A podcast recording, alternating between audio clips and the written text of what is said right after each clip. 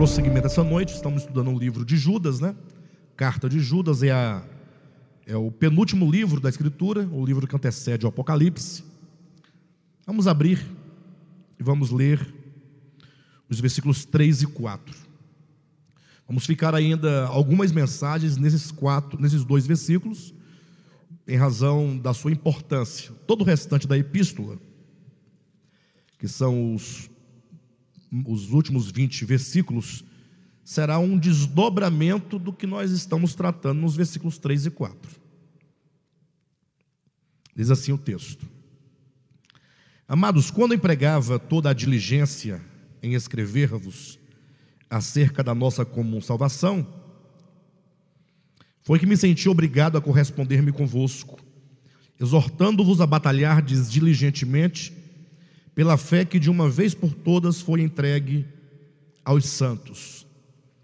Pois certos indivíduos se introduziram com dissimulação, os quais desde muito foram pronunciados ou foram antecipadamente pronunciados para esta condenação, homens ímpios que transformam em libertinagem a graça de nosso Deus e negam o nosso único e soberano e Senhor Jesus Cristo.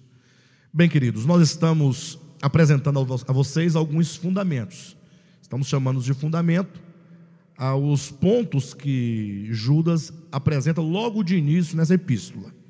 Observe que há uma exortação no versículo 3, no sentido de que nós devemos, com diligência, batalharmos em prol da fé. A fé é a verdade do Evangelho. Lógico que Judas aqui não vai fazer uma abordagem exaustiva acerca da fé, que é a fé evangélica, que é o próprio Evangelho.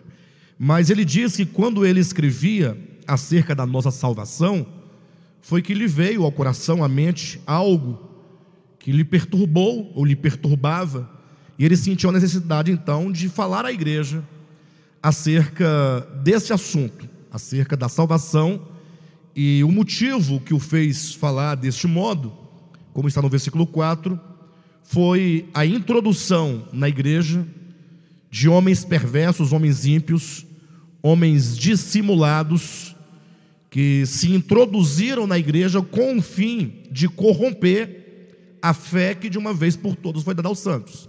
Homens perversos que foram introduzidos com o fim de destruir, né, de macular, de danificar, de corromper, de misturar, a fim de enfraquecer os cristãos. E então Judas apresenta aqui pelo menos quatro coisas importantes. Como nós já colocamos na semana passada, falamos o primeiro fundamento, que é a fé.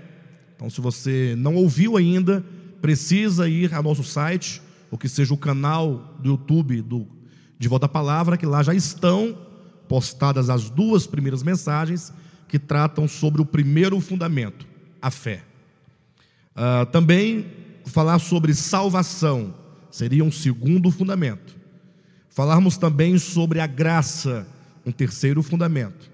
E falarmos também sobre o senhorio de Jesus Cristo, o quarto fundamento. Ou seja, entendemos que esses quatro pontos que estão aqui nos versículos 3 e 4, a fé, a graça, a salvação e o senhorio de Cristo, são quatro pilares que sustentam a verdade acerca da nossa eterna salvação.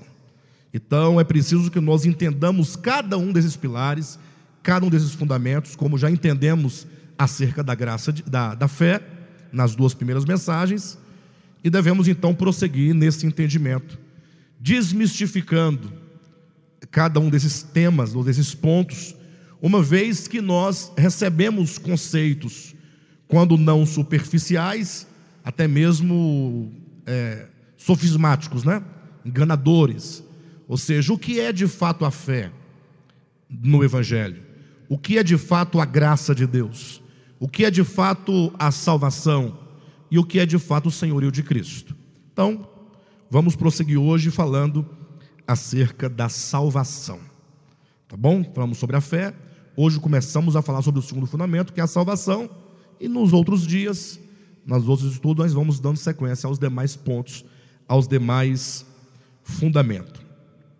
Queridos, observem, ah, É preciso repetir algumas coisas para vocês, que já dissemos outras vezes, só para a gente poder dar o ponto de partida, né? Ah, o que é salvação, afinal? É, certamente todos os crentes um dia ah, se converteram, as pessoas se converteram a Jesus Cristo, ao Evangelho, certamente, eu penso, eles o fizeram em prol de sua salvação, da salvação da sua alma, porque entenderam de alguma maneira que eles, nós somos seres caídos e o homem caído, portanto, precisa de salvação. O grande problema é que ah, a superficialidade com que se ensina as Escrituras ah, nos levou a pensar a salvação como uma questão meramente espacial e temporal. Espacial, quando se diz que nós que cremos no Evangelho não vamos mais para o lago de fogo, vamos agora para o céu. E quando se diz temporal, é que no último dia, quando Jesus voltar, nós iremos com Ele, portanto, para esse lugar de salvação, para esse lugar de delícias. Né? Ou seja, os crentes entendem que eles iam para o lago de fogo, é um lugar, né? Vão para o céu, não vão mais para o lago de fogo. E quando é que isso vai acontecer? Um dia, na minha morte ou na vinda de Cristo. É assim que se costuma pensar. Embora o tema salvação ele passe por esses aspectos, é verdade que nós não mais sofreremos a morte eterna, é um fato. E é certo que nós também seremos introduzidos num ambiente de glória, num ambiente de vida, num ambiente em que não haverá dor, sofrimento, lágrima, luto, morte, nada dessas coisas vão nos atingir, é verdade. Mas tudo isso, seja um lugar de delícias um lugar livre de qualquer sofrimento, é apenas o resultado da salvação e não a salvação propriamente dita. E talvez por não entendermos exatamente o que é a salvação, é que nós passamos muito tempo, consumimos o nosso precioso tempo com muitas coisas e deixamos de provar, de experimentar a salvação de Deus em nossas vidas. Ah, a questão de, da palavra é muito importante, do ensino reto das Escrituras é muito importante. Infelizmente, os cristãos, ah, as igrejas, de uma maneira geral, os ministérios, eles estão preocupados com outras coisas. Estão preocupados em fazer campanhas, as campanhas são movimentos, né, reuniões coordenadas para o melhoramento da vida pessoal, da vida financeira, da vida afetiva, né, da vida conjugal, dos filhos. Uma questão pragmática, uma questão imediata. Outros, ah, embora estejam teoricamente buscando alguma coisa espiritual, estão preocupados com atos proféticos, com adoração, é, sem limites, ela fica adorando, gemendo, chorando, e o tempo está passando e as coisas não estão acontecendo em nós. Né? Então é importante que nós possamos dar a devida atenção a, ao ensinamento das Escrituras. Nesse caso, falando sobre a salvação. E eu quero começar apresentando três textos para os irmãos. Tá bom? Vamos abrir inicialmente em Filipenses Enquanto os irmãos abrem, eu faço uma ressalva aqui. Ah, alguém perguntou lá na internet acerca. Perguntou, e Judas, né? Quando perguntou, e Judas, ele queria dizer. É, e quando é que vai estudar o livro de Judas, né? Como se nós não estivéssemos estudando. Bem, se fosse para ler o livro de Judas sem nenhum esclarecimento acerca do que Judas está dizendo, não precisaríamos fazer estudo, bastaria que cada um lesse a epístola, estaria lido. Então nós estamos tomando o livro de Judas e fazendo todo o desdobramento do sentimento, do encargo e do entendimento de Judas acerca do que ele trata, que é acerca da fé que de uma vez por todas foi dada a salvação, com ênfase a nossa salvação. Tá bom? Veja lá, então, Filipenses capítulo capítulo 1 é o primeiro texto que eu quero apresentar para os irmãos. Quero construir um entendimento com os irmãos capítulo 1, versículo 6. Estou plenamente certo de que aquele que começou boa obra em vós há de completá-la até o dia de Cristo Jesus. Pedir para o Rogério ficar com essa, com esse texto na sua cabeça. Estou plenamente certo de que aquele que começou boa obra em vós há de completá-la. Então, o que esse texto nos traz de primeira mão?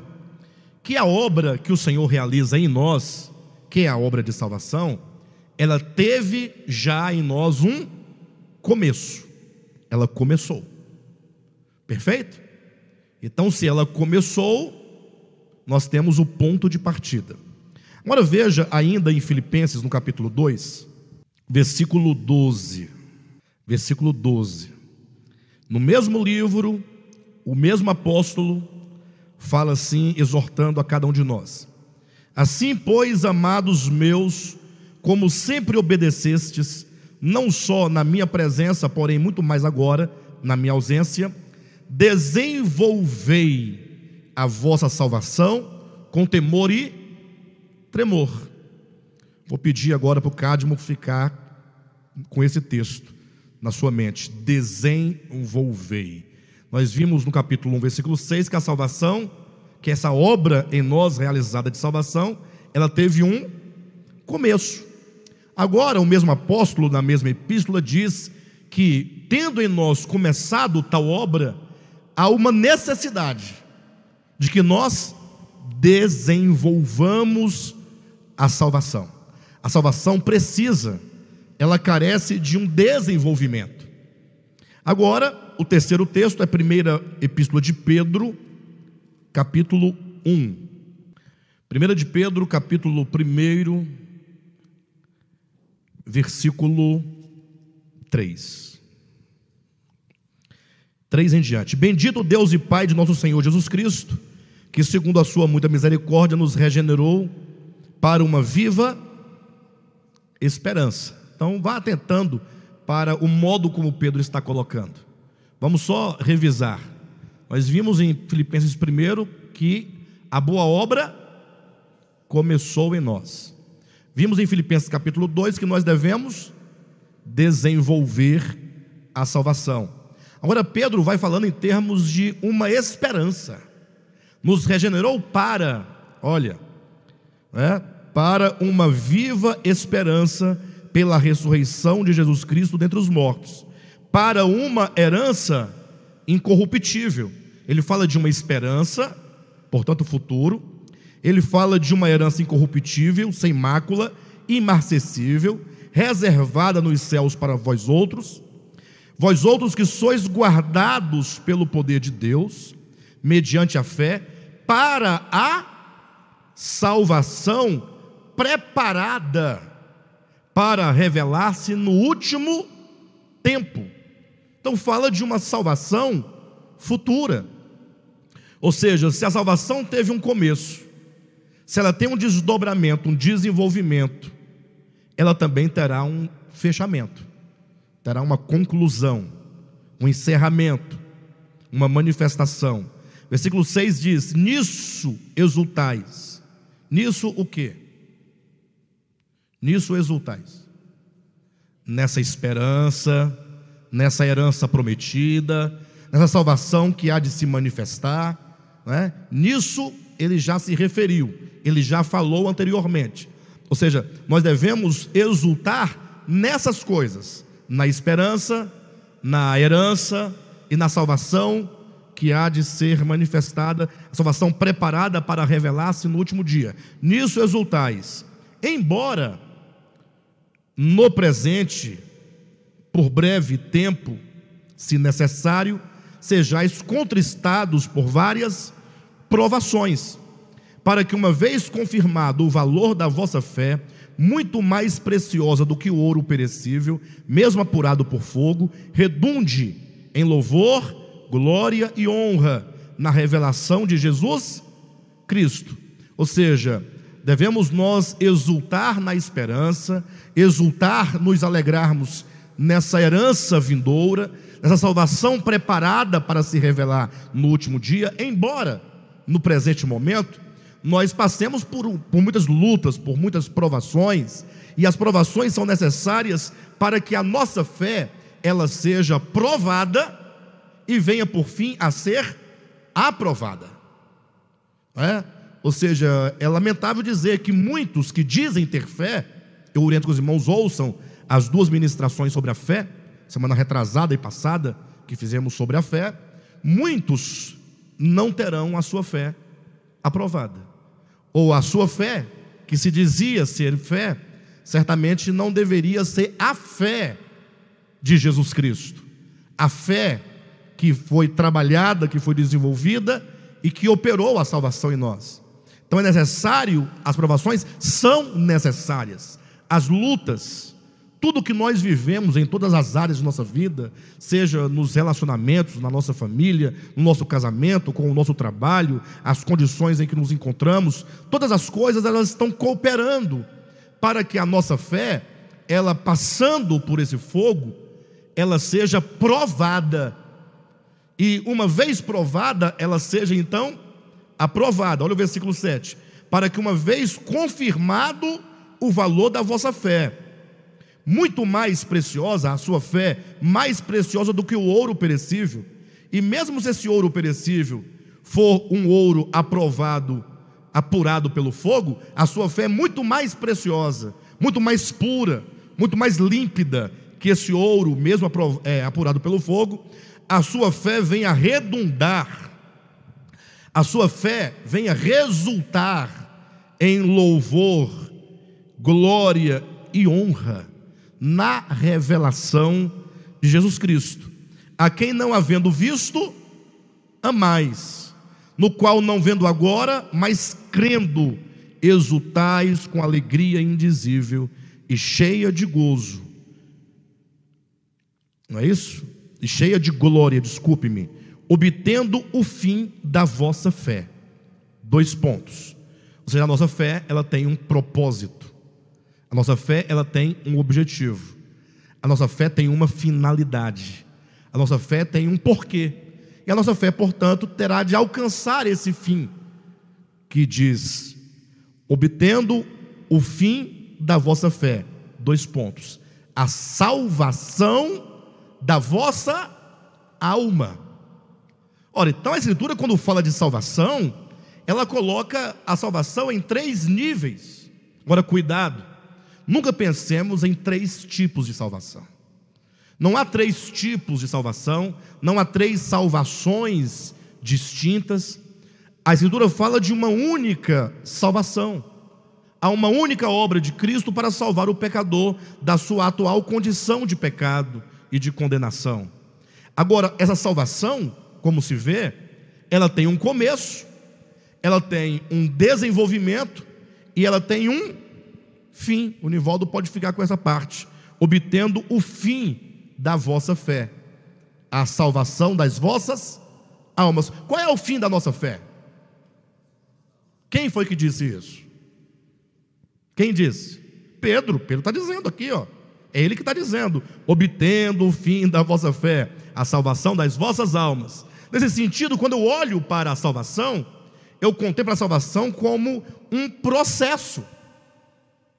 Ela tem um começo, ela tem um desenvolvimento e ela terá um fim. Então, nesse sentido, eu não posso absolutamente querer desmembrar essas partes e querer afirmar dogmaticamente dizendo: Eu estou salvo. Né? Agora, deixa eu explicar para os irmãos, que alguns irmãos até me procuraram, me questionando sobre essa questão. Eu digo isso porque existe um pensamento reformado, entenda.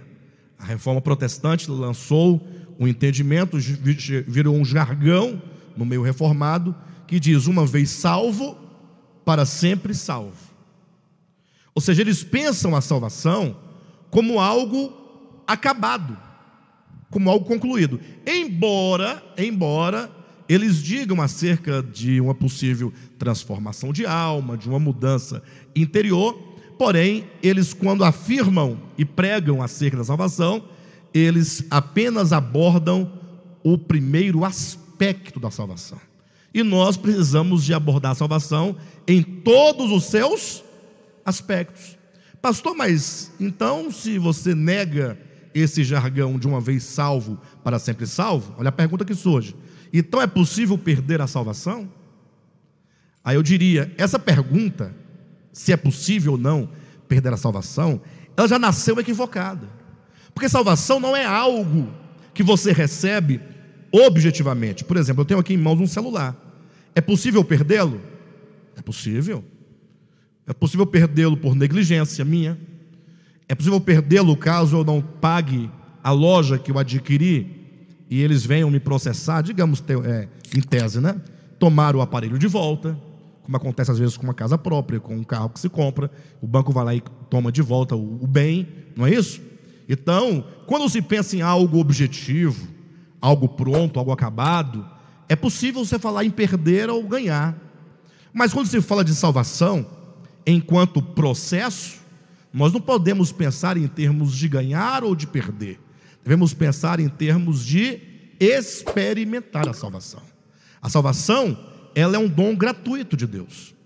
De modo algum Deus poderia nos oferecer uma salvação e amanhã ele fala assim: "Não, eu decidi que não vou dar mais para vocês essa salvação". Não é? Não se pode pensar nesses termos em ganhar ou perder. Da parte de Deus, como a escritura diz, Paulo vai dizer a Timóteo, na sua primeira epístola, que Deus, ainda que nós sejamos infiéis, Deus continua fiel, porque ele não pode negar a si mesmo. Então não se pode pensar que Deus vai tirar a salvação de alguém, ou vai dar a salvação a alguém sem que a pessoa tenha uma experiência de fato de salvação. Vamos pensar a salvação em outro âmbito. Eu estou convidando vocês. Vamos deixar de lado essas perguntas infantis, pueris, né, de perder ou ganhar, e vamos pensar na salvação, esse dom divino, enquanto algo que acontece dentro de nós, algo que está em processo. O, que, o máximo que podemos dizer nesse sentido de salvação é, primeiro, a salvação ela começou a ser operada em nós. Isso está afirmado em Filipenses 1:6. E quando diz desenvolver a vossa salvação, é possível, portanto, nós inferimos desse texto, que é provável que alguém não esteja desenvolvendo a salvação e, portanto, a salvação ou o processo esteja estagnado, esteja parado. Talvez a salvação começou a operar em você, mas ficou só naquele começo. Você não deu mais, uh, você não permitiu que essa obra prosseguisse. Ou você não permitiu por negligência, ou você não permitiu por falta de entendimento, ou talvez porque você se envolveu com outras coisas que não era o Evangelho. É o que mais tem nas igrejas evangélicas hoje em dia: é a distração, é o entretenimento. É? E mesmo falando de coisas espirituais, são coisas que os homens inventam e criam que não promovem, não produzem a salvação, porque só a palavra de Deus pode promover em nós a salvação. A palavra de Deus é poderosa para salvar as vossas almas, como diz Pedro na sua, na, Tiago na sua epístola. Então a palavra vai operando. Então é possível que alguém, tendo começado a experimentar a salvação, estagnou-se, né, está parado à beira do caminho, como o cego Bartimeu. Lembra que é dito que ele estava cego à beira do caminho, e ele dizia, ele diz ao Senhor, quando Jesus perguntou: O que queres que eu te faça? Ele disse: Que eu torne a ver. O que, é que nós subentendemos de tudo isso? Que um dia ele estava enxergando, ele tinha os olhos abertos, e estava no caminho, portanto, seguindo, mas um dia ele perdeu a visão, ele voltou a ficar cego. Então é muito provável que um crente, alguém que começou a experimentar a salvação, fique cego, fique endurecido que ele entristeça o Espírito Santo, que ele fique privado da graça de Deus. Como assim privado da graça de Deus? Ora, é o apóstolo Paulo que diz, não é?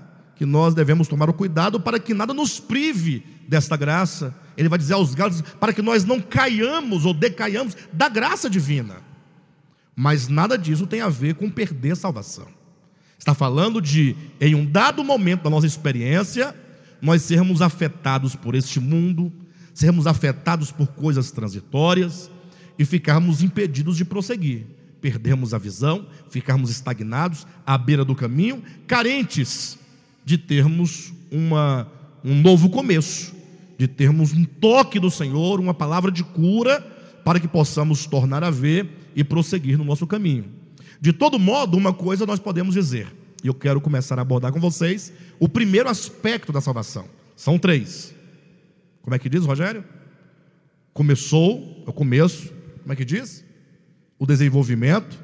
Como é que diz aí, Nivaldo? O fim, que é a salvação da nossa alma. Começo, meio e fim. O início da obra, o desenvolvimento da obra e a consumação e finalização da obra de salvação em nós. Então, quando falamos de salvação, eu estou sendo bastante didático para os irmãos, para os irmãos é, me acompanharem passo a passo. E sempre quando eu, quando eu chegar ao segundo ponto, que vocês dialoguem o segundo com o primeiro. Não deixem para trás. Porque senão vocês vão ter uma visão sempre parcial da coisa. Então, falando da salvação no seu começo, Filipenses 1,6 afirma categoricamente que aquele que começou a boa obra em vós, ele há de completar. Temos aqui, portanto, um fator garantidor. Todos os eleitos de Deus que começaram a experimentar, por eleição divina, a obra de redenção, a obra de salvação, eles têm um elemento garantidor de que essa obra será completada. Então você pode ter a plena certeza que o Senhor vai te ganhar completamente. Ele vai me ganhar completamente. O Senhor não é aquele que foi à cruz e morreu e disse: agora vamos ver o que, é que vai acontecer, né? Primeiro vamos ver se alguém me aceita, depois, se aceitou, vamos ver se ele permanece. E se permanecer, vamos ver se ele vai andar corretamente ou não. É, vamos ver o que, que vai dar. Não, o Senhor, Ele é o autor e o consumador da nossa fé. Então, é, na economia divina, no projeto divino, o Senhor é aquele que começou e aquele que vai completar, Ele vai realizar. Por isso que na economia divina o Senhor tem vários meios para que Ele nos quebrante. Pode ser que hoje nós estejamos até no estágio ou no estado, digamos assim, uh, de frieza, estejamos meio até mesmo desobedientes, né? Uh, mas o Senhor vai nos ganhar. O Senhor vai completar a salvação. O grande problema é que uh, isso pode durar um bom tempo. E nós, quanto mais nós resistimos, quanto mais nós olhamos para o mundo e deixamos de olhar para Cristo, quanto mais nós nos alimentamos da árvore do conhecimento do bem e do mal e deixamos de lado a árvore da vida, mais nós estamos postergando essa obra de salvação, mas por fim ela será trabalhada. Pastor, qual é o elemento ou o fundamento garantidor da nossa salvação? É o que é que garante que aquele que começou a experimentar a salvação terá finalmente a salvação trabalhada nele. Ora, é a obra de redenção objetiva consumada por Cristo Jesus. Cristo, quando veio ao mundo, ele veio com o objetivo de pagar o preço pelos nossos pecados. Nós estamos falando aqui do aspecto aspecto judicial da salvação. Então Cristo veio para ser o nosso substituto. O que significa dizer que Cristo sofreu uma morte vicária? Quer dizer que ele sofreu no lugar de alguém. Há um preço a ser pago, há, há uma dívida que cada um de nós contraímos e que deveria ser paga. Cristo veio para pagar este preço, para pagar pelos nossos pecados. A obra de Cristo na cruz, a sua morte na cruz, ela foi em lugar de todo aquele que crer. Bem, de modo geral, podemos dizer que ele morreu pelos pecados do mundo inteiro. Segunda, é, 1 de Pedro, capítulo 2, versículo 2. Agora, aquele que crer no, no Cristo crucificado, nessa redenção, é, é, é, logo ele se apropria dessa graça divina, de que nossos pecados foram pagos por Cristo na cruz do Calvário. Então nós temos, por exemplo, alguns textos bíblicos que comprovam isso. Romanos capítulo 5, Versículo 1 diz que nós somos justificados em Cristo Jesus. Justificados, pois, em Cristo Jesus, temos paz com Deus por meio de Jesus Cristo. Ou seja, porque Cristo pagou por nós os nossos pecados, agora nós temos o perdão dos pecados. Todos os pecados que nós cometemos, desde o nosso nascimento até o momento em que nós cremos no Evangelho, independentemente de qual seja o pecado que nós tenhamos cometido, o Senhor, Ele nos perdoa. Abra sua Bíblia em Efésios. Perdoe-me, queridos, é, é Colossenses mesmo, tá? Colossenses capítulo 2. Veja a partir do versículo 8, ó. Cuidado que ninguém vos venha a enredar com sua filosofia e vem sutilezas, conforme a tradição dos homens, conforme os rudimentos do mundo e não segundo Cristo. Porquanto nele habita corporalmente toda a plenitude da divindade. Também nele estáis aperfeiçoados. Ele é o cabeça do, de todo o principado e potestade. Nele também fostes circuncidados, não por intermédio de mãos, mas no despojamento do corpo da carne, que é a circuncisão de Cristo. Tendo sido sepultados juntamente com ele no batismo, no qual igualmente fostes ressuscitados, mediante a fé no poder de Deus que o ressuscitou dentre os mortos. E a vós outros que estáveis mortos, pelas vossas transgressões e pela incircuncisão da vossa carne, vos deu vida juntamente com ele, perdoando todos os nossos delitos, tendo cancelado o escrito de dívida que era contra nós e que constava de ordenanças, o qual nos era prejudicial, removeu-o inteiramente, encravando-o na cruz, e despojando os principados e as potestades publicamente, os expôs ao desprezo, triunfando deles na cruz. Veja que, que louvor mais maravilhoso, poderia ser até um hino né, em declaração à obra que Cristo realizou. Quando diz que nele estamos aperfeiçoados, olha que interessante como Paulo coloca. Ele diz que você, ele não diz que você está aperfeiçoado. Ele diz: "Nele nós estamos o quê? Aperfeiçoados". Ou seja, é em Cristo que nós ah, temos todos esses benefícios.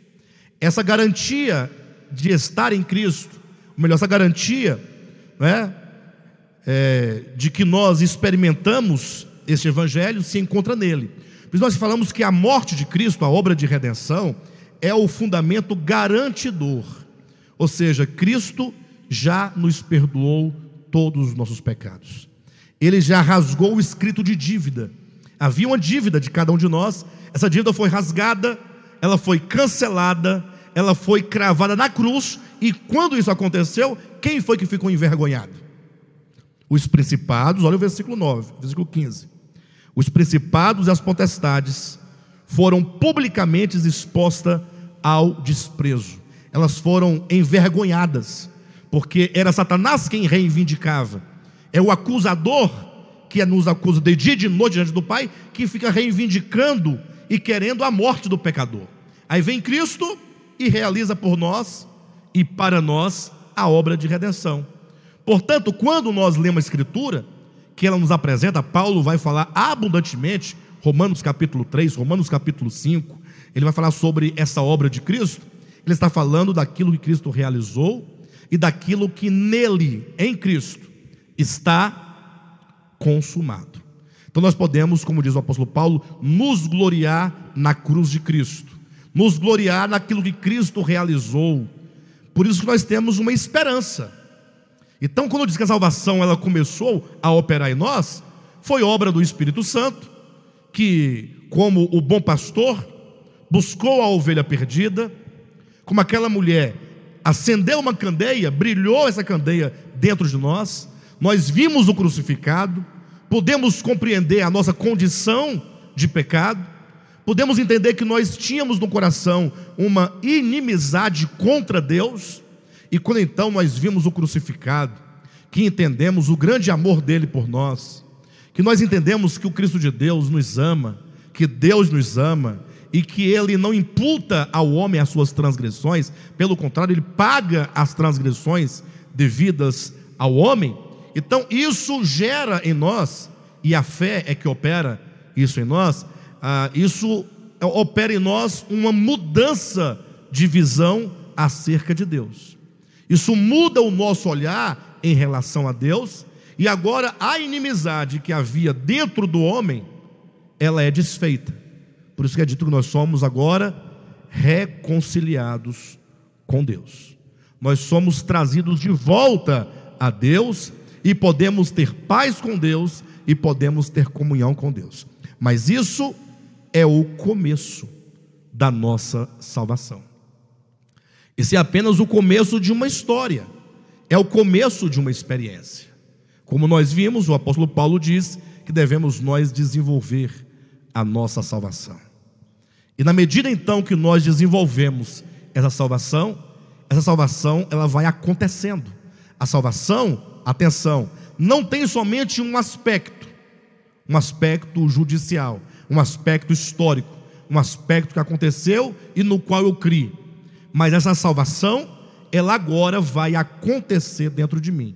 É o que nós chamamos do aspecto orgânico da salvação. E aí vale lembrar uma coisa muito importante para aqueles que posteriormente poderão questionar esse entendimento.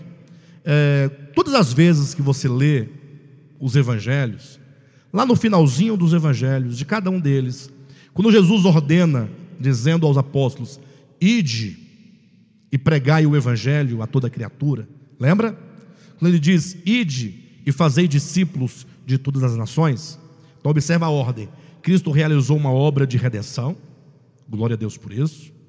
Agora, os apóstolos saem a anunciar esta obra de redenção para que as pessoas ouvindo elas creiam. Mas não é crer no sentido de acreditar, como já falamos aqui nas mensagens anteriores. É esse crer quando você olha e você enxerga e tem um discernimento do significado da obra de Cristo. E então, quando você crê, ele diz: Ide, fazei discípulos de todas as nações, batizando-as. Não diz isso?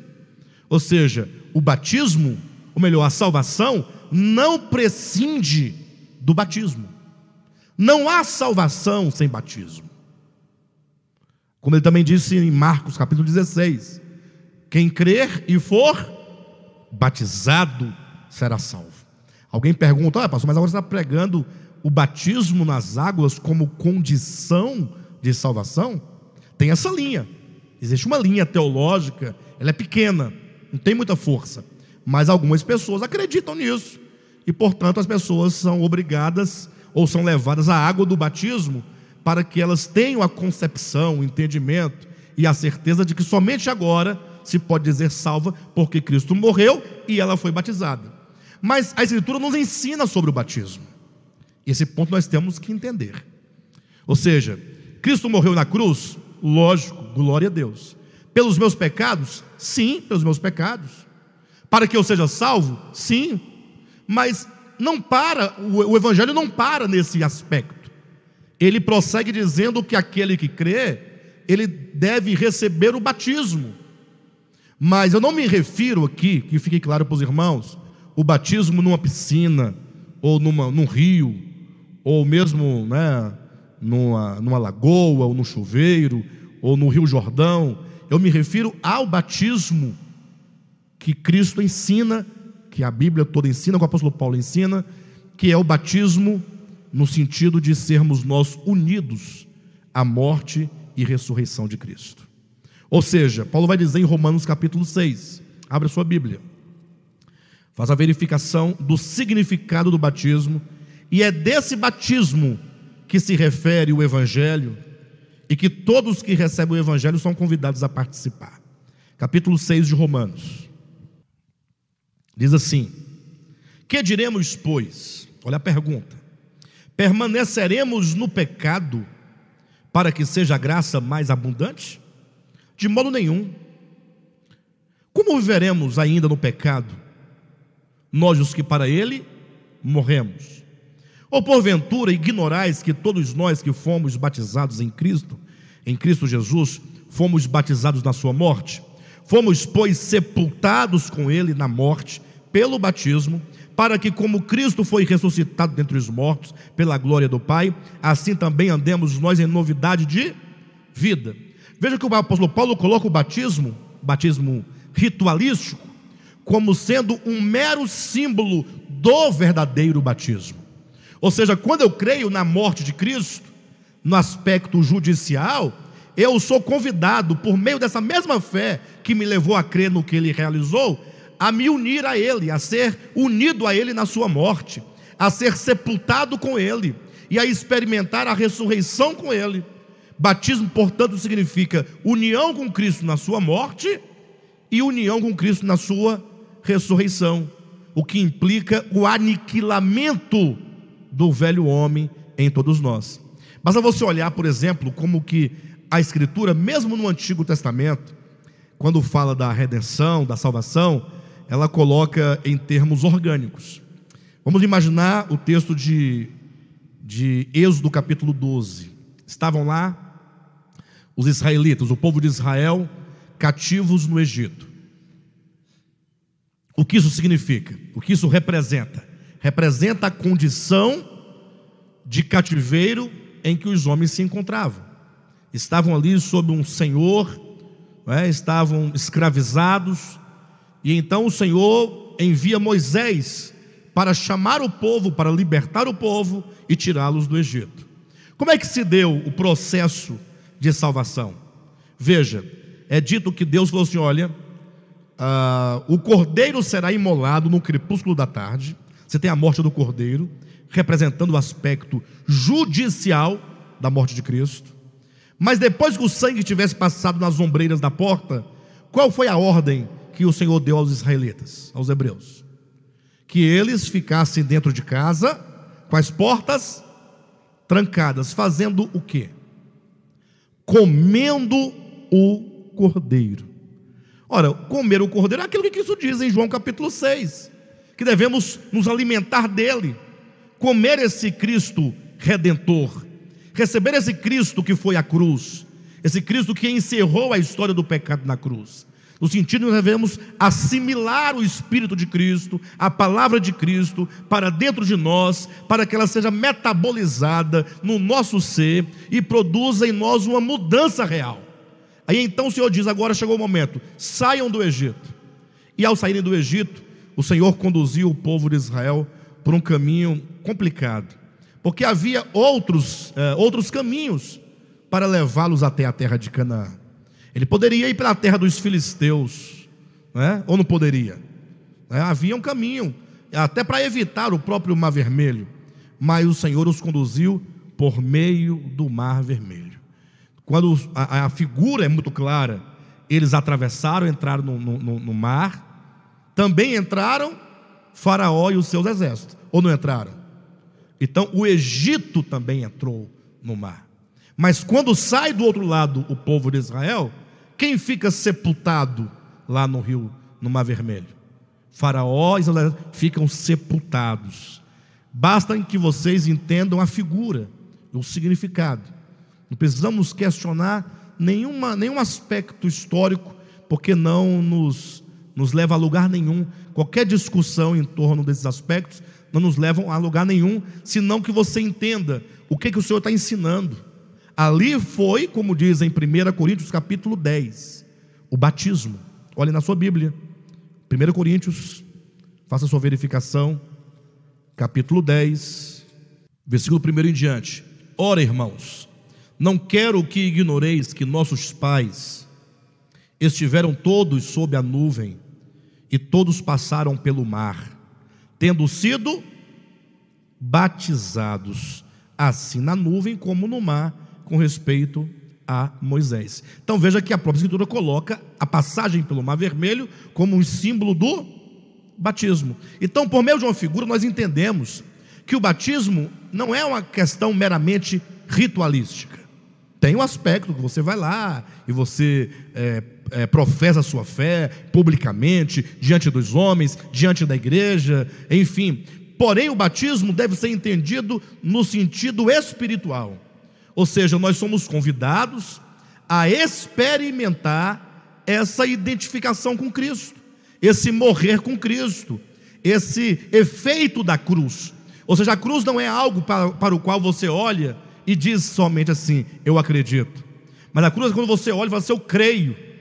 Eu creio que na cruz o Senhor encerrou ali, Adão está totalmente encerrado em Cristo, nele, nele se encerra. Não se esqueçam que Paulo ensina em 1 Coríntios 15, dizendo que Cristo, ele é o último Adão. Ou seja, o Cristo de Deus se faz homem. Tem algo mais orgânico do que isso? Para que se fazer homem? Para sendo homem, ele agora conduzir este homem à cruz. Por isso que ele é o último Adão, porque depois de Cristo não há mais Adão. Pode haver Adão nos outros Adões. Por exemplo, digamos assim, ah, meu pai me gerou, digamos, né? E eu gerei, eu, digamos que eu teria gerado um filho.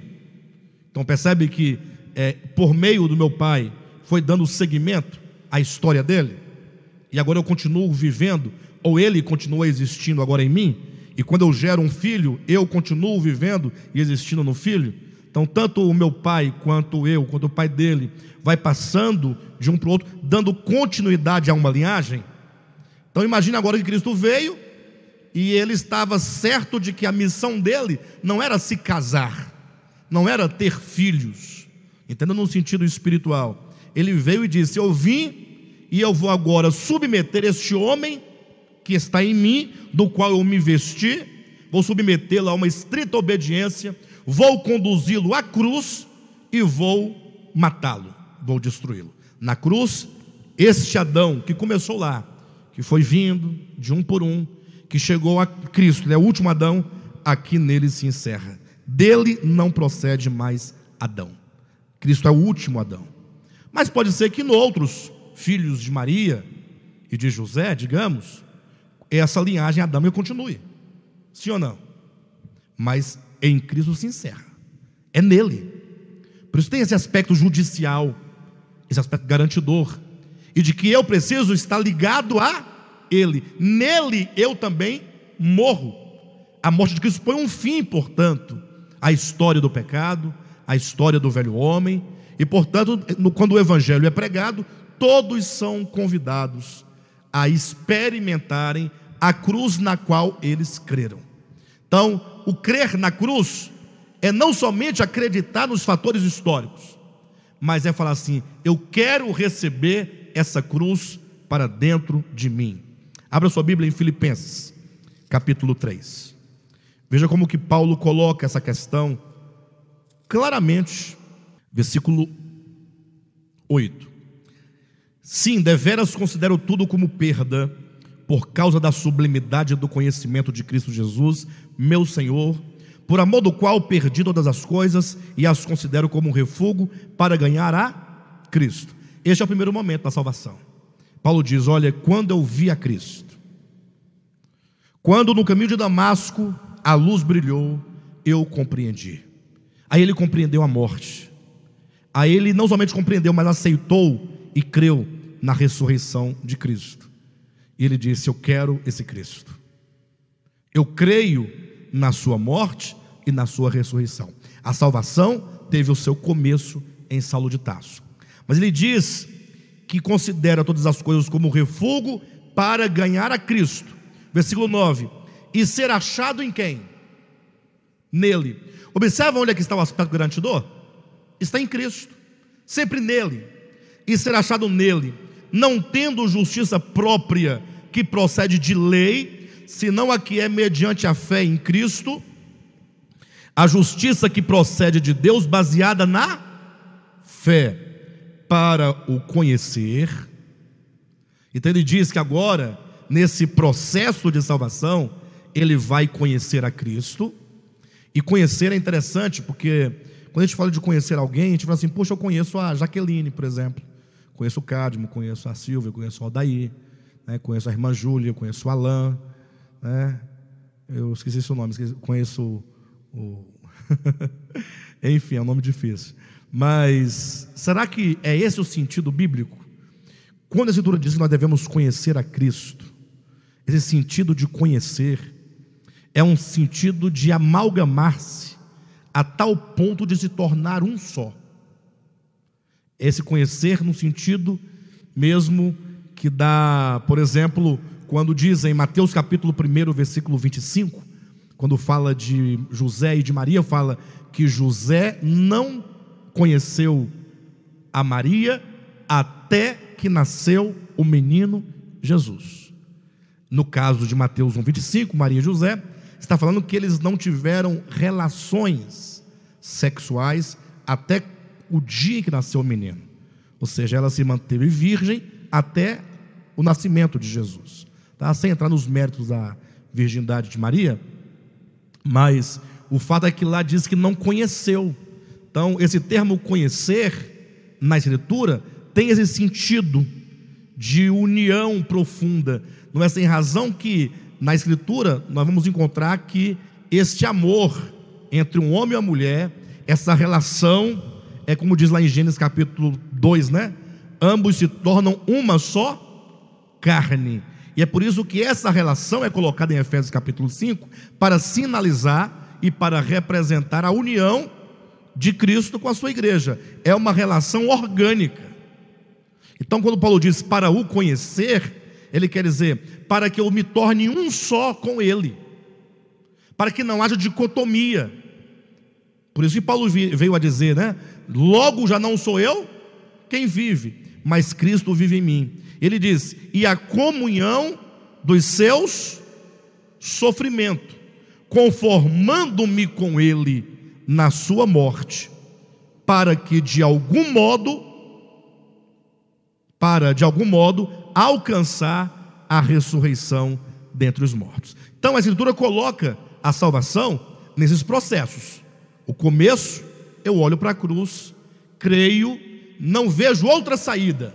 Agora eu devo, no desenvolvimento, me unir a Cristo à sua morte. E aí a salvação, ela deixa de ser vista como uma mera questão espacial. Não é que eu não vou mais queimar no lago de fogo, ou não vou perecer a segunda morte. É, não é que agora eu vou para um lugar de delícias, ainda que envolva essas coisas, mas a salvação é a salvação do pecado em mim. Ou seja, é a minha alma que está sendo salva. Como é que foi que Pedro disse? Obtendo o fim da nossa fé, a salvação da nossa alma. Ou seja, é a minha alma que é salva, é a minha alma que está sendo salva, é a minha alma que precisa de salvação. Ainda que eu fique parado, não vá para lugar nenhum, nem para o passado, nem para o futuro, ficasse totalmente isolado e parado no tempo a minha alma agora precisa de mudanças profundas.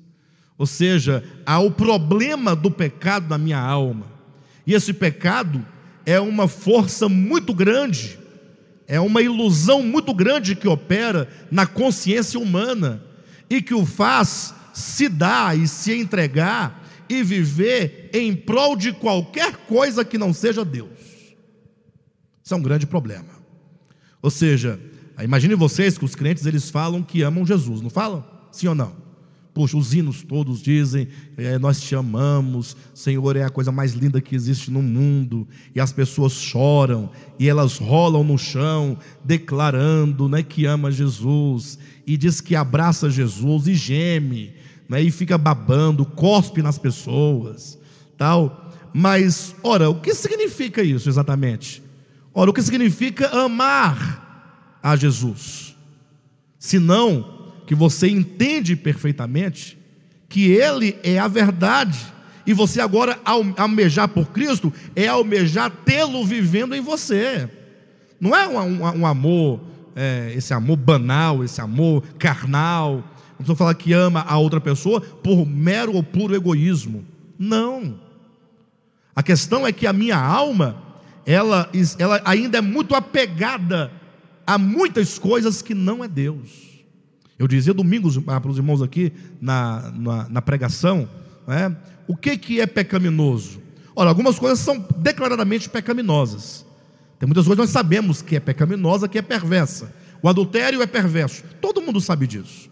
Está escrito que é uma obra da carne. Sabemos também que a impureza é algo perverso, que a feitiçaria é algo perverso. Nós sabemos disso. Agora, e quando nós, por causa de uma força, de uma ilusão, é, como diz, de um poder que opera dentro da nossa consciência, no coração, e nos faz amar mais as coisas desse mundo do que ao Senhor. Quando nós relativizamos, talvez o nosso grande problema hoje seja exatamente o que diz lá em Apocalipse 3. Nós estamos com uma cegueira tão grande que não conseguimos perceber a real condição. E aí sim, aí as pessoas vão aos cultos, elas cantam, elas oram, elas jejuam, elas fazem um tanto de coisas, mas não sabem que tudo o que elas menos desejam é ser unida a Cristo na sua morte. E aí qual é o nosso desafio? Ler os quatro evangelhos. É o desafio. Nós ainda temos até o final do ano, talvez para poder entender essas coisas, né? Nós queremos estabelecer um novo tema uh, para o ano que vem. Não que nós vamos deixar de tratar essas questões, mas ano que vem vamos tratar um, um, tema bem diferente do que estamos tratando agora, nesses meses, né? Mas imagine você ler Mateus, Marcos, Lucas e João, numa leitura simples. Basta você ler, ouvindo Jesus falar, e deixar ele falar exatamente o que ele está dizendo. Ele vai dizer acerca do Pai, ele vai dizer para você quem é o Pai. Ele vai revelar o coração do Pai para você. Na medida e na proporção que nós vamos conhecendo o Pai, e se isso for sendo trabalhado pela luz do Espírito em nós, aí nós vamos percebendo o quanto que nós estamos longe do Pai. Que o Pai, ele é luz, nele não há treva nenhuma, ele é amor, ele é verdade. E aí o Senhor vai nos revelar não somente o caráter do Pai, mas vai nos falar sobre a natureza do reino de Deus. Vai dizer: olha, o reino do meu Pai é assim. Ele vai mostrar as leis que operam nesse reino de Deus. E nós vamos percebendo, na medida que nós vamos lendo, o Espírito vai iluminando, o quanto que nós vivemos no outro reino, com outras leis. Aí você vai sofrendo ali uma crise nessa leitura, você vai percebendo, porque você vai ter que falar assim: puxa, e agora? Eu estou vendo agora dois reinos totalmente distintos, e eu sei que, conforme Paulo diz, judicialmente, nós fomos libertos do império das trevas. Mas a pergunta é: e organicamente, o quanto eu ainda estou sob esse governo, sobre essas forças, né, da, do império das trevas, me levando a amar e a desejar e a viver segundo as leis deste mundo? Aí você vai lendo os evangelhos. O Senhor vai então falando não somente sobre a natureza do reino de Deus, mas vai também nos falar acerca da natureza dos cidadãos do reino de Deus. Como é que é um cidadão do reino de Deus? Irmãos, essa leitura vai nos levar certamente a entender que quando o Senhor Jesus nos fala sobre sermos salvos, Ele está falando da salvação da alma. Ele está falando de uma salvação que acontece dentro de mim, e não uma questão de ir para o céu. Os crentes querem ir para o céu, eles querem ir para o céu. O grande problema é que se eles forem para o céu, é? pensa no inferno que vai virar um grande inferno. Porque ah, se o céu é um lugar de delícias, vai virar um lugar de. Hã? É, vai virar um inferno. Porque o que há dentro dos corações? Então, a salvação proposta pela Escritura é como diz Pedro no texto que o Nivaldo ficou, não é? obtendo o fim da vossa fé, a salvação das vossas almas. Então, nesse panorama, a salvação tem um começo, ela tem um desdobramento, um desenvolvimento e tem um fim. Essa conclusão significa exatamente a manifestação de Cristo em nós.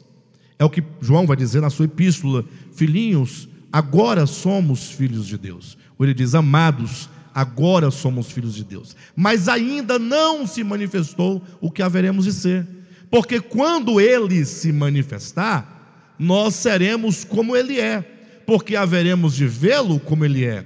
Ou seja, somente quando os meus olhos espirituais virem a Cristo, na sua natureza, na sua essência. Somente quando eu tiver a compreensão clara acerca do Evangelho, trabalhada dentro de mim, não que eu vir a Cristo fisicamente, mas quando eu o contemplar com os olhos espirituais, que eu puder ter a exatidão, a convicção daquilo que é Cristo, porque eu o vejo, eu agora me torno como Ele é.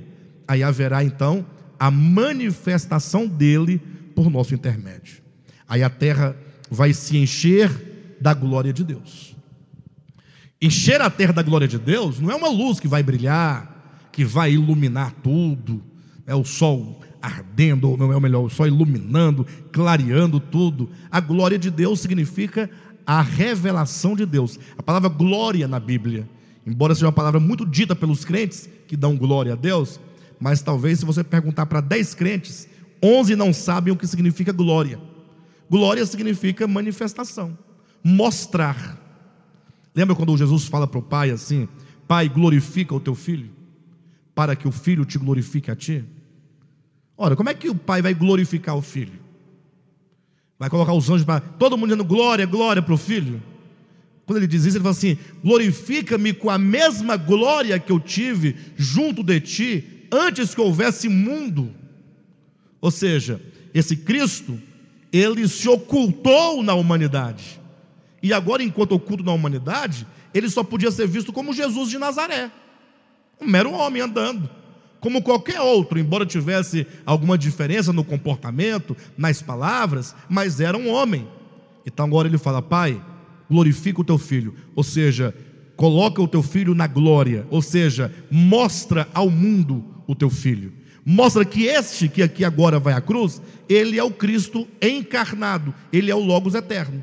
E quando o mundo me vir, ouvir a mim, então eles verão a ti, e portanto tu também serás glorificado. Glorifica-me a mim, para que eu glorifique a ti. Mostre-me a mim, para que eu mostre a ti. Então, é um, é um jogo. O pai é mostrado no filho, e o filho agora é mostrado em nós. Aí Jesus fala: para que o mundo creia que tu me enviaste. Então, a consumação nossa salvação e mesmo o próprio gozo da salvação é o gozo, é a alegria de uma obra totalmente trabalhada em nós. Os grandes homens de Deus de toda a história, eles sempre almejaram por essa manifestação, sempre desejaram por esse momento em que nós seremos totalmente livres do pecado, totalmente livres de qualquer ah, operação do engano, de qualquer ilusão, mas de sermos totalmente por Deus. O que nos leva a, ter, a, a esse caminho é a fé e a esperança. Portanto, eu quero que os irmãos entendam que quando nós falamos de salvação, estamos falando do trabalhar de Deus dentro do homem, que embora tenha o seu começo objetivamente no Cristo encarnado e crucificado, mas essa obra de Cristo na cruz não para ali. Ela acontece agora dentro de todos aqueles que creram no Cristo e, portanto, se uniram a Ele na sua morte e ressurreição e serão, por fim, semelhantes a Ele em novidade de vida, à semelhança da sua ressurreição. Amém, queridos? Agora, alguém poderia perguntar assim, mas me responda: é, e aqueles que porventura não desenvolverem essa salvação, não é? Ou seja, o crente, imagine que ele creu no Evangelho, porque ele é um eleito de Deus, mas no caminho ele, por vários motivos, ele parou de caminhar. Ele, a, a sua fé ficou paralisada. Ele não desenvolveu a sua salvação. Aí vai lembrar um texto de Jesus, interessante que Jesus, em vários lugares dos evangelhos, ele aborda essa questão. Num deles, Jesus fala assim: olha, uh, quando você for levar a sua oferta ao altar, e oferta que devemos lembrar novamente, é a oferta do sacrifício pelo perdão de pecados, está dentro do contexto judaico do templo e das ofertas, dos holocaustos. Ele diz: E te lembrares que há um problema a ser resolvido. Então, ele coloca um problema de alma, um problema de rancor, um problema de ressentimento, um problema de inimizade, um problema do pecado na alma, operando na alma do homem. Ele diz: Deixa a tua oferta e vá primeiro se reconciliar com seu irmão. Ele diz: Os problemas da alma, eles devem ser tratados.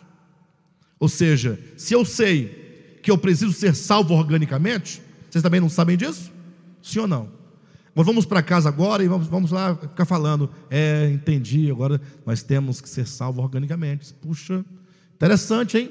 Maravilha. Jesus ensina de modo prático, ele fala assim: esse problema deve ser tratado. Todos os problemas da nossa alma devem ser tratados. Ou seja, na medida em que você vai sendo iluminado, você vai percebendo. Talvez você vai se encontrar numa situação em que você vai falar assim: puxa, o quanto que eu, eu sou carnal, puxa, o tanto que eu sou egoísta. O Senhor vai te mostrar, Ele vai te revelar. Uma coisa é você considerar e falar assim: é, o homem é egoísta. Nós não sabemos que o homem é egoísta, não sabemos? Mas você sabe que você é egoísta? É um outro detalhe. Que a gente fala do egoísmo em relação ao homem caído, a gente olha para a humanidade como os homens são egoístas, mas talvez você não teve a revelação interior quanto ao egoísmo operando na sua alma numa situação prática. Se você buscar, o Espírito Santo vai te mostrar. Como buscar, pastor? Jesus fala: batei, batei e abre-se-vos-á. Buscai e achareis. Vocês têm que orar incessantemente. Senhor, revela o meu coração. Revela o meu coração. Se quando você for orar, agradecendo a Deus pelos seus pecados, e te lembrares, há um problema na minha alma, um problema de rancor, um problema de ressentimento, um problema de ódio, um problema de raiva, um problema de ira, ele diz: trata, procure o seu inimigo, vá até ele, peça perdão para ele. Ah, mas eu não sou culpado, não fui eu que fiz aquilo. Ele diz: Mas vai depressa, porque pode ser que até ontem você tiver, até hoje você tivesse oportunidade de resolver esse problema. Pode ser que você hoje ainda está a caminho. Vocês estão na terra, estão vivendo, andando sobre a terra. Pode ser que você tenha a chance de resolver. Tratar a alma agora porque pode ser que você morra ainda hoje, amanhã. Não estou colocando medo em ninguém. Jesus que diz: vai ter com o teu adversário enquanto estás com ele a caminho. Estar com ele a caminho é estar na estrada dessa existência. E ele está dizendo: trata a sua alma, o Espírito Santo vai te colocar Olha que coisa interessante. Talvez você fale assim: Poxa, eu sou o homem mais honesto que tem. Se sente honesto. Porque a gente só entende desonestidade quando a desonestidade ela, ela é muito grande, né? Ela é muito evidente. Aí você vê alguém que roubou um banco, você fala, cabra sem vergonha, safado, ladrão. Mas às vezes, em detalhes tão minúsculos, tão pequenos, nós somos desonestos. O Espírito Santo vai te mostrar. Aí ele fala: trata enquanto estás a caminho. Ou seja, a alma deve ser tratada quanto aos sentimentos. Lembra de Zaqueu? Quando Zaqueu se encontrou verdadeiramente com Cristo, e a, a, a, o desenho, como nos é colocado, a imagem da salvação de Zaqueu, né, os aspectos físicos, eles retratam os espirituais. Jesus entrou na casa de Zaqueu. Ele não somente entrou, ele falou assim: me convém pousar em sua casa, passar a noite na sua casa. E Cristo entra e diz: Hoje entrou salvação nesta casa, a casa de Zaqueu. O que, que Zaqueu faz? Lembra? Ele diz: Senhor, olha como é que tem um, existe um tratamento a ser realizado. Fala, Senhor, eu decido doar a metade dos meus bens aos pobres. Zaqueu era um coletor de impostos, era um publicano. E, portanto, de acordo com o entendimento que se tem da época, essas pessoas que cobravam os impostos para César, eles roubavam, extorquiam as pessoas, cobravam juros altíssimos, cobravam ah, é, um valor, é, cobrava a mais do que era devido. E agora ele reconhece quando a luz entra, quando a salvação entra, ele fala: Senhor, eu quero doar os meus bens para o pobre. A metade dos meus bens vou doar. E se alguma coisa eu defraudei, eu vou restituir quatro vezes mais. Eu não digo que você deva restituir quatro vezes mais. Mas eu digo que você deve restituir. Devemos restituir. Gente, são coisas da nossa alma. E isso é salvação da alma. Pastor, mas e aí que a pessoa morre numa situação dessa, não tratou? Bem, tempo nós temos. Eu sei que o Paulo Henrique Amorim faleceu, não é? Ele foi embora, aí fica de exemplo. Estava bonzinho o homem, estava lá, foi para um jantar com a família, igual nós estamos aqui. Chegou em casa, puf, acabou. Coisa, mas a morte é muito simples. Né? Tem um ditado muito certo e muito interessante. A única exigência da morte, a única, não tem outra. Ela, ela, ela é uma senhora que não tem muitas exigências, mas tem uma. Essa ela não abre mão. É que o indivíduo esteja vivo. Se você está vivo, você é um forte candidato para ir embora hoje. Né? Não, não dizer que você vai, mas é um candidato. É um candidato. Bem, de todo modo, uh, Zaqueu, ele falou: Eu quero restituir. Olha que coisa interessante. Nós temos que pensar nisso. E o Espírito Santo vai te mostrando, ele vai te mostrar impurezas, ele vai te mostrar coisas que acontecem no coração que nem você tem ideia. Você não tem ideia. O livro de Jó é um pequeno exemplo disso. O Jó é interessante que ele começa os capítulos 1 e 2, dizendo as coisas mais lindas de Jó: homem reto, justo, temente a Deus, que se desvia do mal. Ai, que maravilha. Sabiam que eu já fui esse Jó, desse jeito? Eu, Alexandre? Olhem para mim. Verdade, eu estou falando da minha experiência. Já, já tive em situação religiosa de ser ter essa ideia acerca de mim mesmo. Eu não estou dizendo que é, essas coisas eram reais em mim, mas é porque a religião ela nos coloca num, é, ah, pensando acerca de nós mesmos deste modo, pessoa correta, íntegra, né? Tudo certinho, nada fora do lugar. Mais interessante que Jó tem 42 capítulos se ele começa tão bem, ele termina dizendo que ele é um homem abominável, totalmente prostrado no pó e na cinza, dizendo: é, Eu só conhecia Deus de ouvir falar, não conhecia Deus. Ora, qual é a, razão desse livro? O que está acontecendo? Por que, que Jó é apresentado como homem íntegro, reto, temente a Deus, que se desvia do mal e acaba agora ele prostrado no pó e na cinza, arrependido. De que arrependido?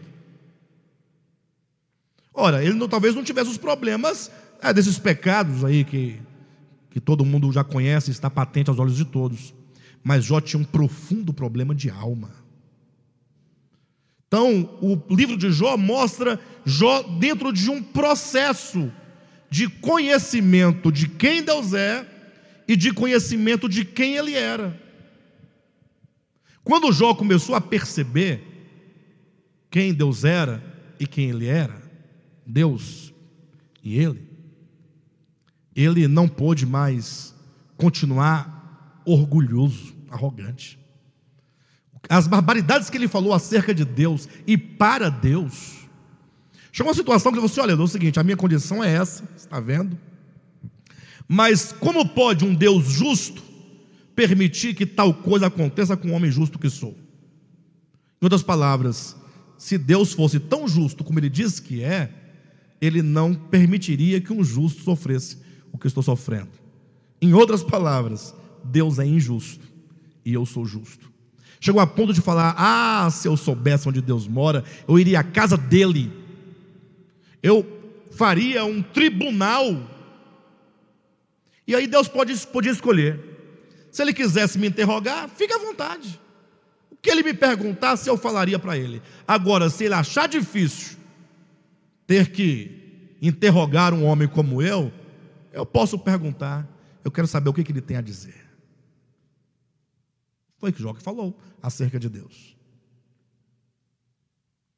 Até que Deus falou: Jó, cinge os teus lombos como homem. Você fala como se você fosse Deus. Desce daí. Se coloca como homem no teu lugar.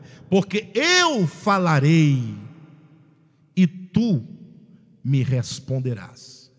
Quando começou esse tratamento divino, é esse tratamento que nós temos que entrar. Esse tratamento.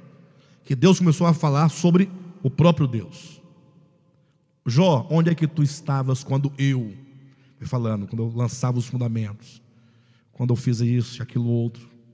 E isso foi diminuindo Jó de um jeito, diminuindo. Que conforme Deus mostrava a sua grandeza, Jó percebia que ele não era nada. Até que Jó chegou e disse: É, o Senhor está certo. Eu não sou nada mesmo. Não sou nada. Isso é positivo ou negativo? Bom, né? Aí Deus fala assim: Não, calma aí. Que bom que você já sabe que você não é nada. Você não é nada positivamente, agora negativamente. Agora vamos para a segunda fase. Eu vou te mostrar tudo o que você é. E aí Deus vai usar a figura de dois monstros né, mitológicos para descrever simbolicamente o que era o coração de Jó. Vocês mostrei uma ideia, no finalzinho é, é dito que o Leviatã era o rei sobre todos os animais orgulhosos. Quando Jó viu o que ele era, aí ele falou: Ah, já então eu não conhecia Deus e também não me conhecia. Aí ele se prostra e aí ele se arrepende no pó e na cinza. Então, esse processo, ele é necessário. Toda justiça própria só pode ser perdida se você se entender aqui dentro. Então Deus nos coloca em cada situação. Eu até diria para você, para você não pedir isso para Deus. É, não peça não. É um bom conselho. Agora, se você estiver desejoso de experimentar salvação interior, peça. Mas saiba, você não raras vezes vai se decepcionar com você mesmo. Ele vai te mostrar. Mostrar coisas profundas que estão enraigadas nos quartos, nos porões da nossa alma, trancados. Quando a luz começar a entrar, muito escorpião vai sair daí de dentro. Muitos escorpiões. Mas isso é positivo. Você vai sofrer, você vai chorar, mas você vai sofrer uma mudança profunda. Porque quando o Senhor entra nos lugares do coração e da alma e vai iluminando, o Espírito Santo vai varrendo, vai limpando, vai purificando. Aí você vai falar assim: puxa, eu conheci a Deus só de ouvir falar. Isso é processo. De Jó se pode falar no final do seu livro que ali está um homem justificado. Por isso que, que, uh, que Tiago, na sua epístola, quando fala de justificação, ele coloca a justificação como sendo o estágio final de uma fé consumada. Quando chega nesse ápice, ele diz: Abraão foi justificado. No final da vida e da história de Abraão. Quando ele colocou o filho sobre o altar, aí Tiago diz: aqui está uma consciência justificada, alinhada com o Espírito Divino, com a vontade de Deus. Bem, queridos, então, é, eu sei, eu tenho plena certeza, falava agora há pouco com o Gilvan, antes de nós darmos início aqui, que essa palavra, ela nos mostra que nós precisamos caminhar na verdade. E isso não é muito empolgante. Talvez seja para alguns que já estão querendo, ou já estão no processo, já estão entendendo. Mas o que as pessoas querem mesmo é ouvir outra coisa. Elas querem um culto de adoração profética. Elas querem, vou repetir. Acha que não vou falar? Vou falar. Ah, vou falar. Um culto de adoração profética. Ficar gemendo, chorando. Elas querem campanhas para trazer dinheiro, trazer marido. Olha. Não, não é aqui não, viu? Opa, não. Aqui não tem. Aqui, não, Deus até que pode dar um marido, porque não pode dar? Dá. Deus dá marido, dá tudo, mas não é o foco, não é? Mas eu tenho certeza que todos os que são do Senhor vão permanecer. É, e se não vier também, não tem problema. É. Tem gente que não vai casar nunca. Não, isso aí, não, isso aí eu não sei. Não, tem gente que não nasceu para casar. Que faz todo tipo de reza braba, mas não acontece. Tem gente que casa 30 vezes. Tem gente que, se casa e fala assim: como é que essa pessoa conseguiu se casar? Não, eu já vim perguntar algumas vezes. Misericórdia. Se casa e divorcia, se casa de novo, fica viúva, casa de novo. Eu falo, mas como pode? E tem outras irmãs até ajeitadas que fica esperando, orando, Jesus. Aí eu falo, para de orar, irmã, começa a abrir o olho, vai observando. Às vezes está passando, você não está vendo. Queridos, Deus abençoe vocês, tá? Eu oro a Deus para que vocês fiquem bem firmes. e que vocês é, busquem essa salvação. Não se esqueçam, batei, batei, e abrir-se-vos-á. Não vamos fazer como muitos que ficam, ah, é tão difícil, é tão difícil negar a si mesmo, é tão difícil. É, é, é impossível. Agora, a fé no Cristo, contemplar o Evangelho e a oração, vai resolver o seu problema. Deus vai ouvir a sua oração, porque isso é o que Ele mais quer. Tá bom?